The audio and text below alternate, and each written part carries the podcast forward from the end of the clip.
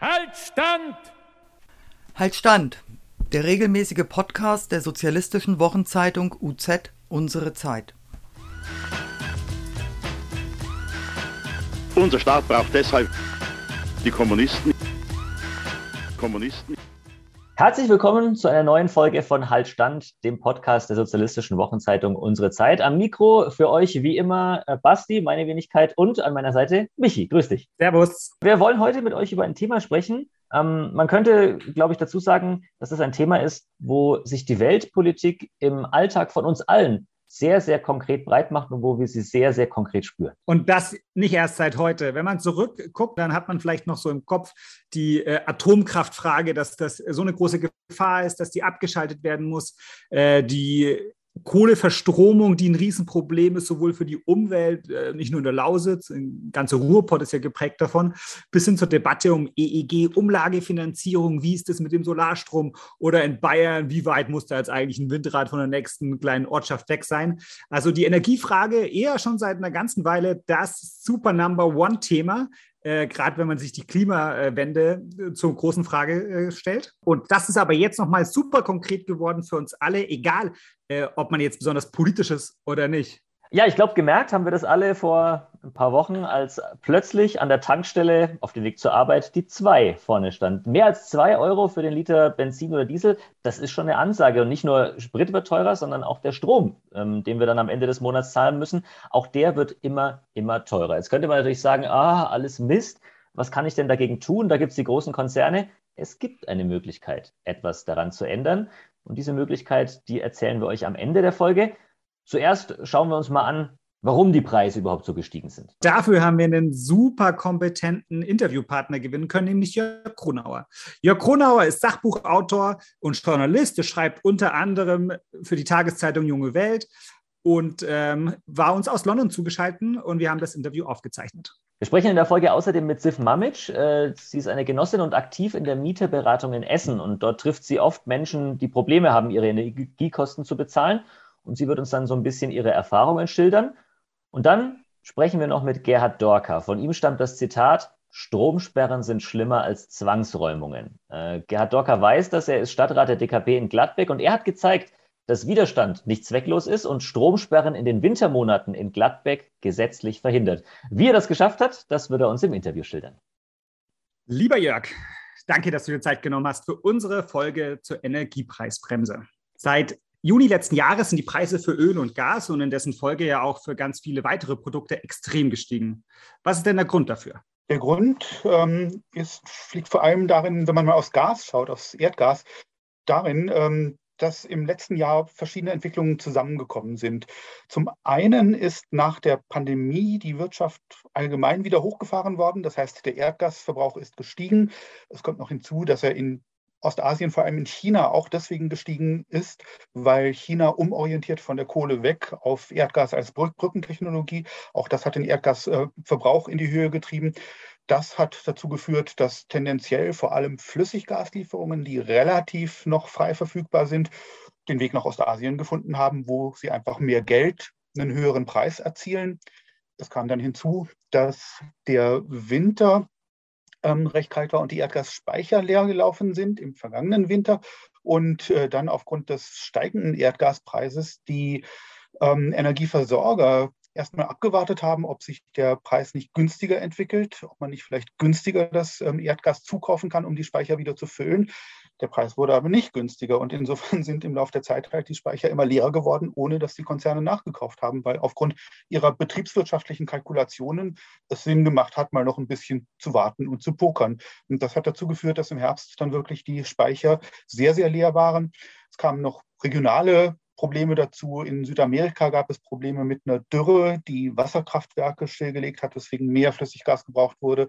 In Russland gab es einen Brand in einer großen Anlage, was erstmal die Lieferungen verzögert hat. Also lauter solche Dinge, wie sie immer mal passieren. Aber wenn das kulminiert, dann haut das halt richtig rein. Und das hat zugeführt, dass eben Ende des Jahres die Erdgaspreise wirklich sehr, sehr hoch waren und äh, ja, unklar war, wie es denn weitergehen soll. Dass gebibbert wurde, ob es zu einem kalten Winter kommt, der die Speicher dann wirklich leer laufen lässt. Und dazu ist es ja nicht gekommen. Aber ja, das war so die Lage Ende letzten Jahres praktisch.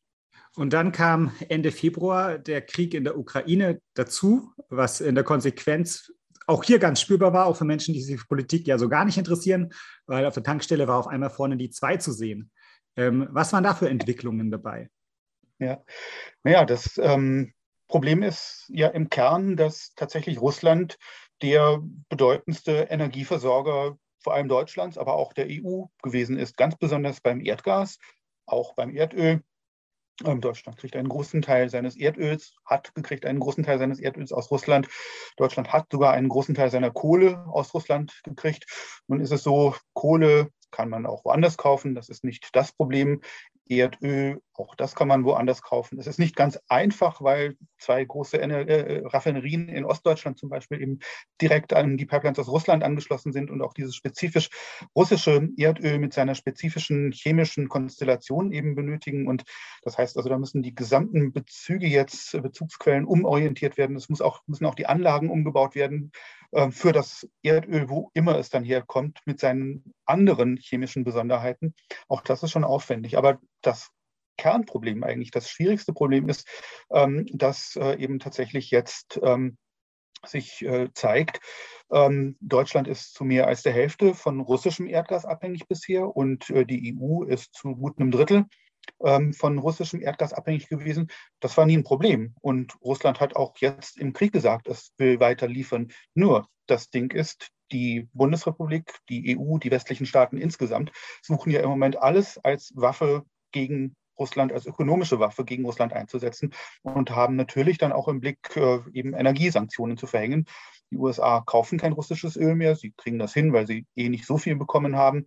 Ähm, nur mit dem mit der Kohle wird die EU das hinkriegen, mit Öl wird sie es wahrscheinlich hinkriegen, mit dem Erdgas sieht es halt schwierig aus. Und es steht immer auch die Drohung, zumindest die objektive oder die objektive Möglichkeit im Raum, dass Russland einfach, wenn die westlichen Sanktionen ihm zu heavy werden, zu hart werden, dass es dann einfach halt den Gashahn abdreht. Hat es noch nie getan, ne, aber man kann das nicht ausschließen. Und die Furcht, dass das geschehen kann oder dass die westlichen Staaten ein Erdgasembargo gegen Russland verhängen, um den Druck zu erhöhen, diese Furcht treibt den Preis nun eben ganz, hat ihn schon ganz gewaltig in die Höhe getrieben. Und diese Furcht wird ja vermutlich ja auch so bleiben. Also, wenn ich das richtig wahrgenommen habe, gibt es den Bau von Flüssiggasterminals, aber die dauern ja so drei Jahre und eine Pipeline lässt sich ja auch nicht so schnell bauen. Das heißt, diese Situation wird ja vorerst so bleiben. Die wird so bleiben. Ähm, der Habeck, der Bundeswirtschaftsminister, hat zwar gesagt, er will es hinkriegen, dass die Terminals in eineinhalb Jahren gebaut werden. Aber erstens sind auch das eineinhalb Jahre und eineinhalb Jahre ohne Erdgas. Das geht nicht. Ähm, und zum Zweiten, die eineinhalb Jahre mussten ein Land, das sich so einen Hauptstadtflughafen mit so einer Bauzeit leistet, erstmal hinkriegen. Also das sehe ich vor dem Hintergrund der Erfahrungen in der Bundesrepublik nicht.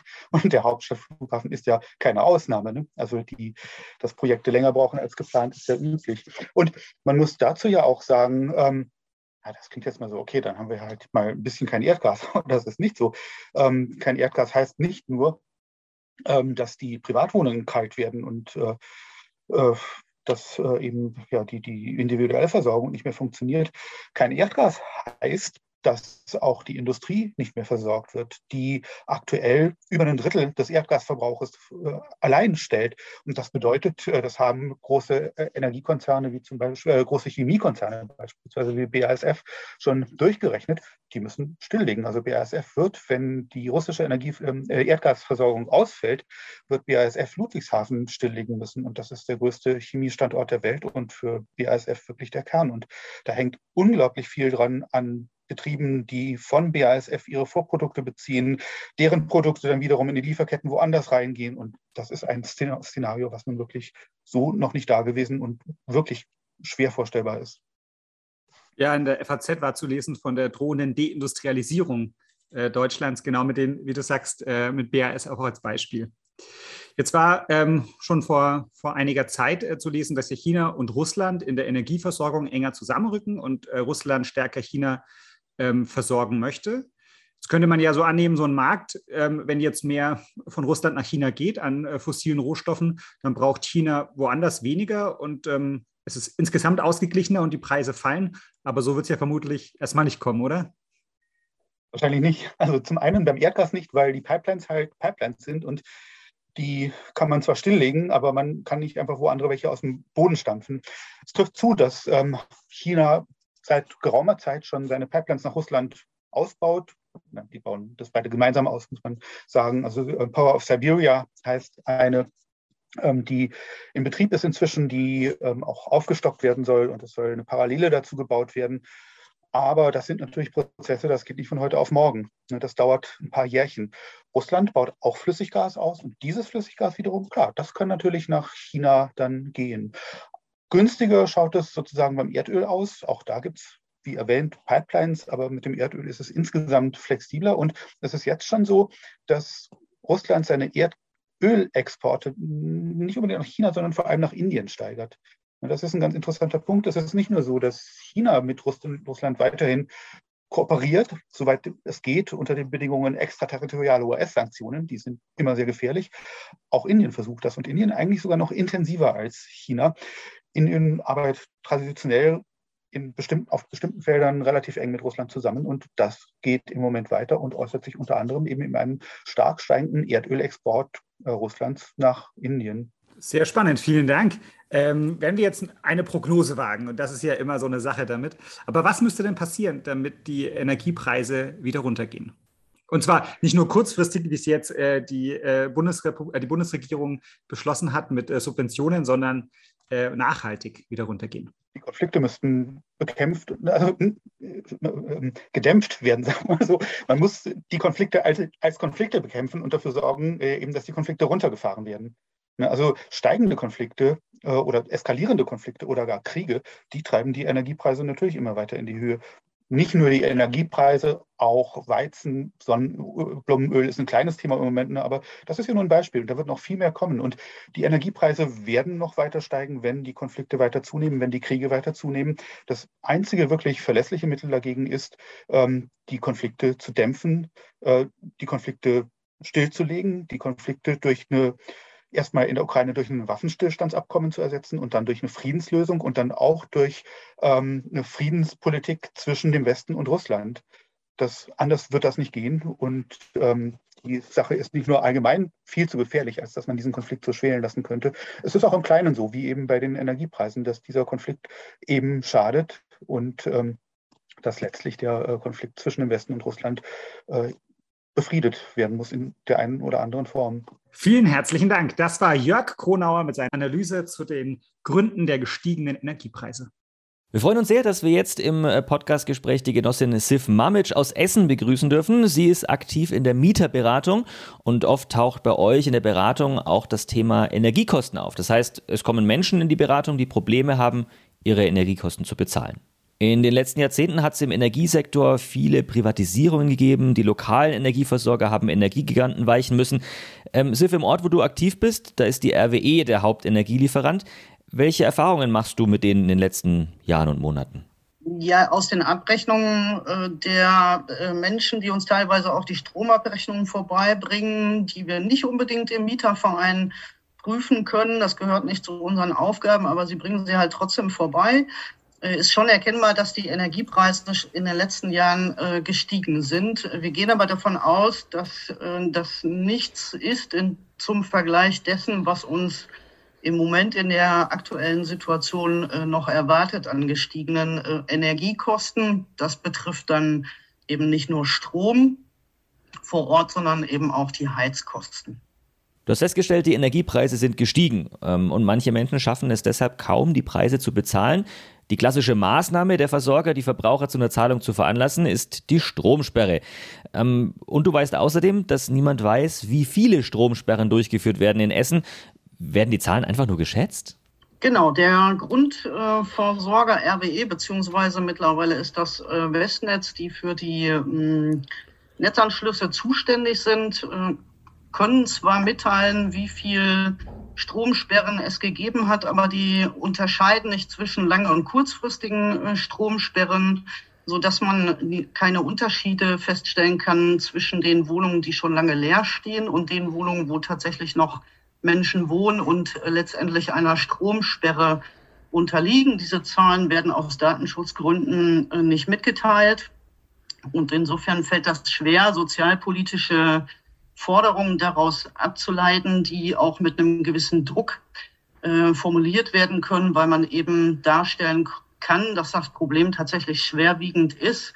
Es betrifft aber äh, nichtsdestotrotz äh, sehr viele Menschen. Das können wir immer wieder feststellen, zumindest wenn es an die Jahresendabrechnung geht und diese Endabrechnung mit einer relativ hohen Nachzahlung enden, haben wir ganz klar ein Problem damit, dass der Versorger, der Stromversorger, der ja nicht der Grundversorger unbedingt sein muss, ähm, relativ schnell den Strom sperrt, wenn diese Nachzahlungsforderungen nicht innerhalb von drei Monaten in Raten bezahlt werden können. Und da müssen wir ran an die Frage, da müssen wir politische Forderungen stellen, dass äh, solche Nachzahlungsforderungen, wenn sie denn berechtigt sind, auch das ist natürlich zu prüfen, wenn sie berechtigt sind, über einen deutlich längeren Zeitraum auch gezahlt werden können, äh, weil sich viele Menschen einfach genau das äh, dann nicht leisten können, denn die normalen äh, monatlichen Zahlungen, die gehen ja weiter. Also die kommen ja quasi noch obendrauf.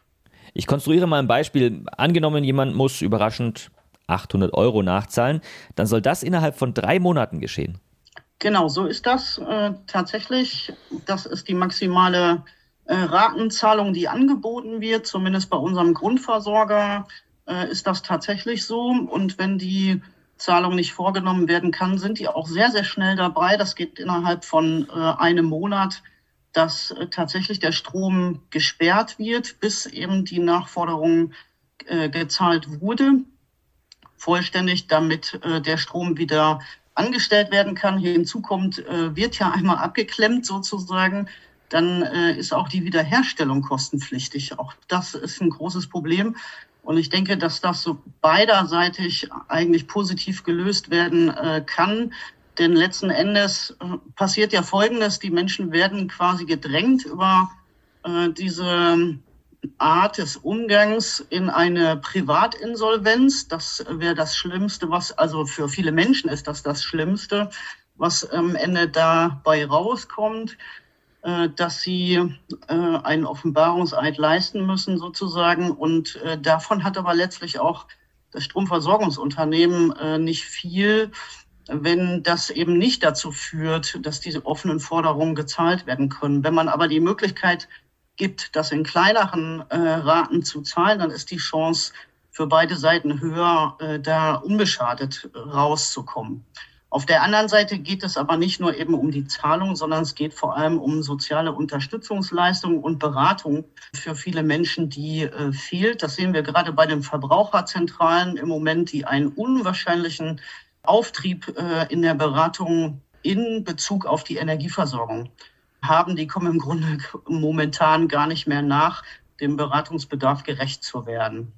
Gibt es Empfehlungen, die ihr in Essen bei euren Beratungen weitergebt?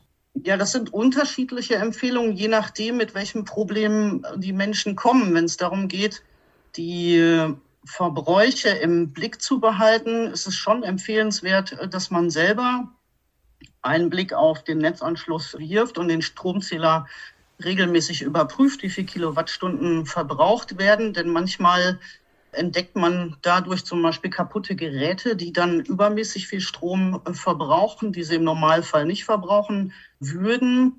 Und man kann über die Angaben in den Verträgen, wie viel Cent pro Kilowattstunde im Vertrag verabschiedet wurde, natürlich sehr schnell nachvollziehen bei den Kilowattstunden, wie viel ein an Nachzahlung erwartet und ob auch die Vorauszahlungen passen, die man mit dem Versorger vereinbart hat. Also das sind die Sachen, die man selber prüfen und nachvollziehen kann. Das ist wichtig. Wenn aber das Kind sozusagen schon in den Brunnen gefallen ist und man hat eine hohe Nachzahlungsforderung zu leisten, dann sollte man alles in Bewegung setzen, um den, das Aussetzen der Stromversorgung zu vermeiden. Das hat unterschiedliche Wege. Man muss natürlich zum Stromversorger den Kontakt aufnehmen und besprechen, welche Möglichkeiten bestehen in der Ratenzahlung. Und man sollte sich aber auch nicht scheuen, jegliche Form von Sozialberatung beziehungsweise Amt für Soziales und Wohnen anzusprechen. Das sind also bei uns heißt das so, in anderen Städten heißt das ein bisschen anders.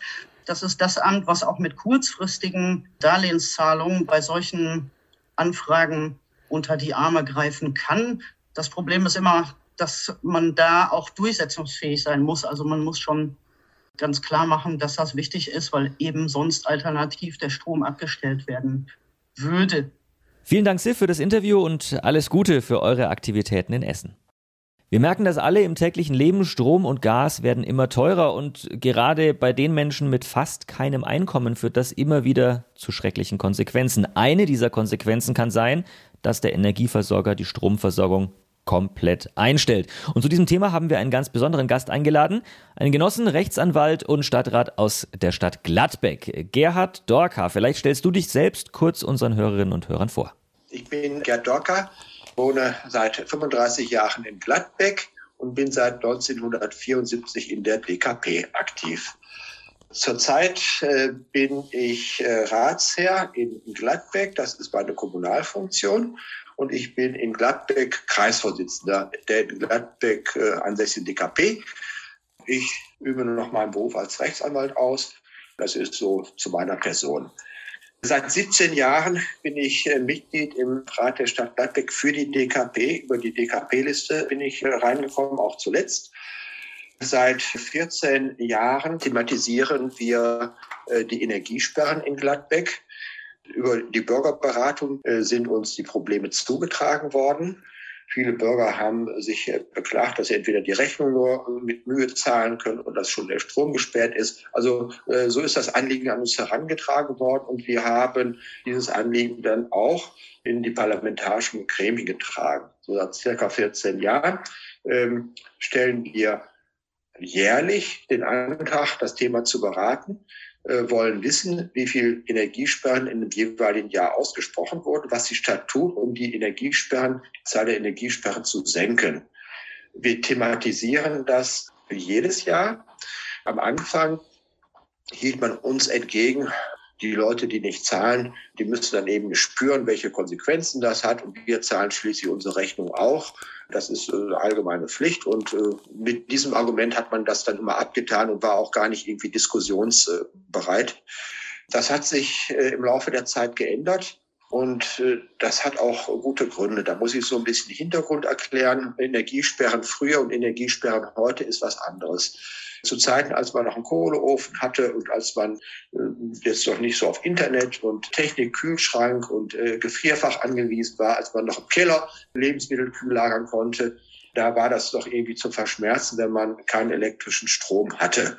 Heute ist das so, wenn man keinen elektrischen Strom in der Wohnung hat oder keine Energiezufuhr, dann ist die Wohnung kalt, äh, dann hat man kein Licht, man kann nichts kochen, äh, man kann äh, das Handy nicht aufladen, man kann nicht telefonieren, man ist also von der Welt und dem Leben weitgehend abgeschnitten. Das hat also ganz einschneidende Konsequenzen und kommt praktisch einem Wohnungsverlust gleich, ist sogar eigentlich noch schlimmer.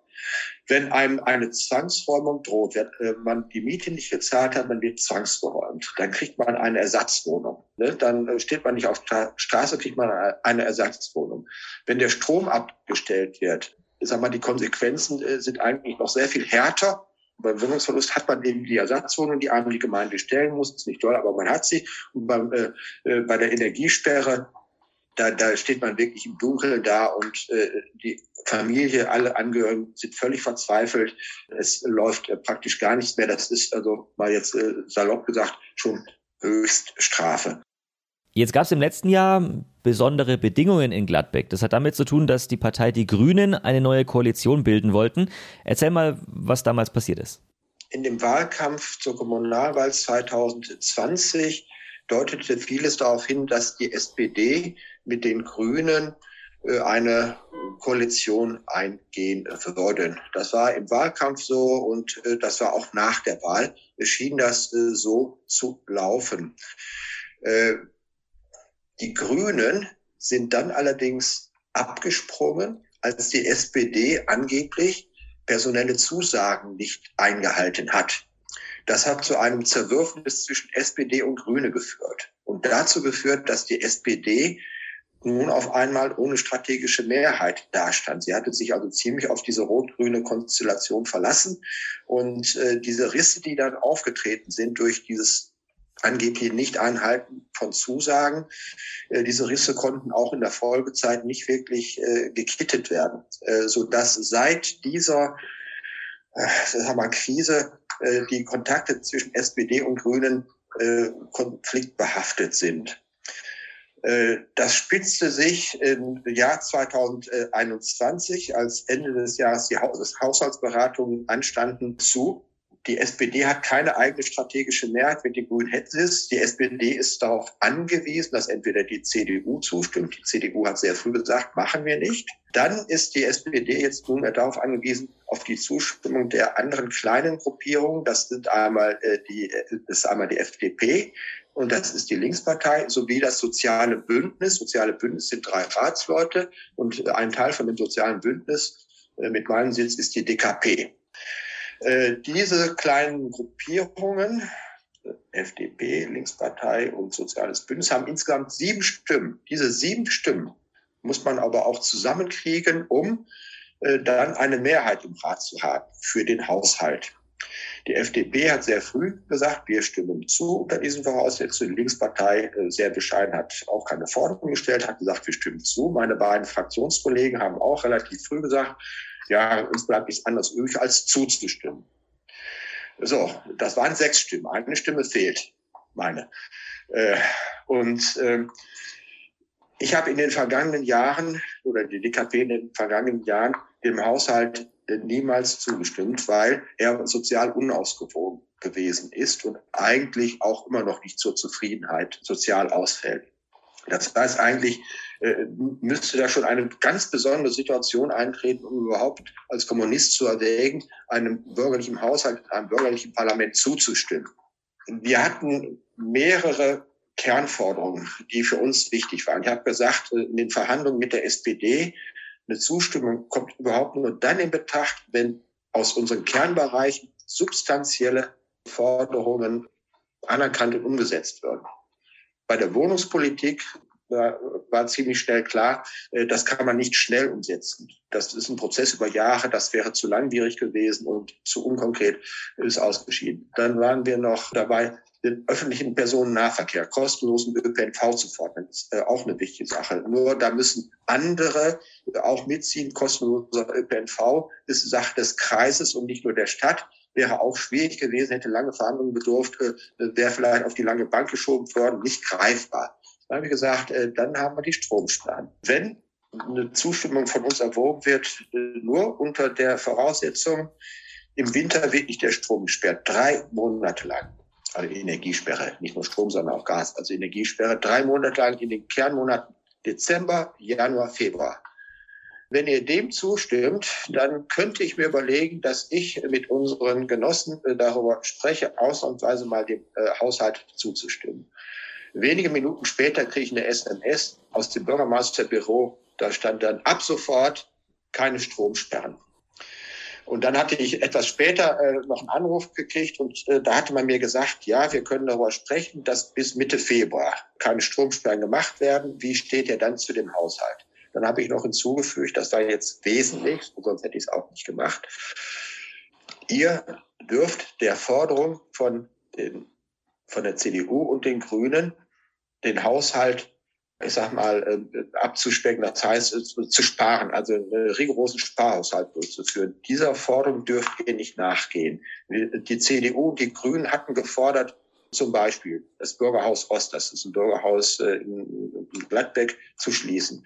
Die wollten den Privat, den kleinen städtischen Zoo, die Vogelinsel, sollte zur Diskussion gestellt werden. Sogar das städtische Museum sollte ins Gespräch gebracht werden als Sparmaßnahme. Und was auch ganz wesentlich ist, der Rettungsdienst, der städtische Rettungsdienst, der bei der Feuerwehr, also öffentlich-rechtlich angesiedelt ist, der sollte privatisiert werden. Mit dem Rettungsdienst kann man feine Gewinne machen. Und äh, das sollte privatisiert werden. Und das hatten jetzt auch die Grünen neuerdings gefordert. Da sagte die SPD, da gehen wir nicht mit. Die SPD hat Gründe, sie möchte sie mit der Gewerkschaft anlegen, wenn sie diesen Forderungen nach Privatisierung nachkommt. Und die SPD würde dann schon einen nicht geringen Teil ihrer Wählerschaft vergraulen. Und so kam das für die SPD nicht in Frage. Und SPD und Grüne kamen sich an diesem Punkt nicht näher.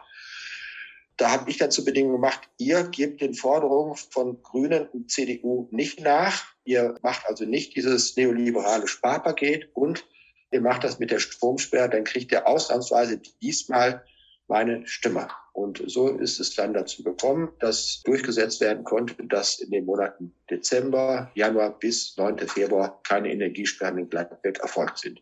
Wir sehen das als großen Erfolg an. Ich kenne keine Stadt, wo das bisher so umgesetzt worden ist, wo man das durchsetzen konnte.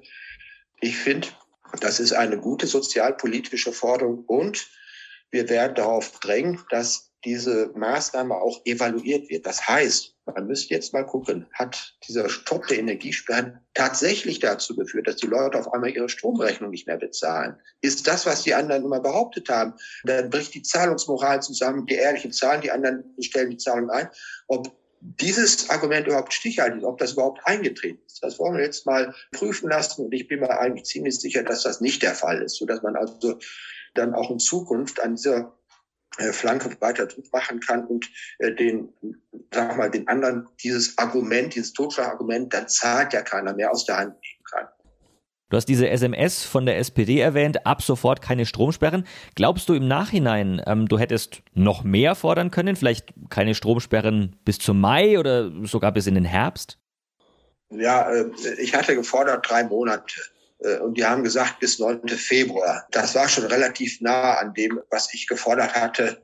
Ich war selbst bei den äh, drei Monaten nicht ganz sicher, ob die äh, da überhaupt darauf eingehen würden. Also ich hatte eigentlich im optimistischen Falle daran gedacht, die machen ein paar Wochen, vielleicht vier oder fünf oder wenn es ganz hoch sechs Wochen, nicht so lange. Also ich war selber überrascht, dass dann doch so ein relativ langer Zeitraum und nochmal, das ist mitten im Winter, das ist die kälteste Jahreszeit und das war schon ein mächtiges Entgegenkommen. Ja. Also ich glaube, mehr wären nicht drin gewesen. Also äh, Genau, weil ich mit drei Monaten eingestiegen bin. Es könnte theoretisch sein, dass mal wieder eine Situation entsteht, dass sie wieder auf unsere Stimme angewiesen sind. Dann, dann muss man mal austesten. Aber ja, also ich habe das ja auch mit äh, anderen Parteiorganisationen diskutiert und äh, die fanden das auch ziemlich beeindruckend. Also das äh, nochmal, also ich, ich kenne kein Beispiel. Also wenn es irgendwann mal bekannt wird, ich bin sehr neugierig, sehr interessiert zu erfahren, ob es das schon mal irgendwo gegeben hat, dass jemand äh, diese Energiesperren zu stoppen, ob das äh, über so einen langen Zeitraum durchgesetzt werden kann. Was üblich ist, dass kurz vor Weihnachten bis Neujahrstag keine Energiesperren stattfinden. Das ist bei uns üblich. Das ist die sogenannte Weihnachtsindustrie, die gibt es schon lange, die gibt es wahrscheinlich auch in anderen Städten. Das Finanzamt vollstreckt dann auch nicht. Das ist so irgendwie so Usus. Das ist also jetzt nichts Besonderes. Aber doch über einen so relativ langen Zeitraum da stillhalten, das ist, das ist meines Erachtens, meines Wissens was ganz Neues.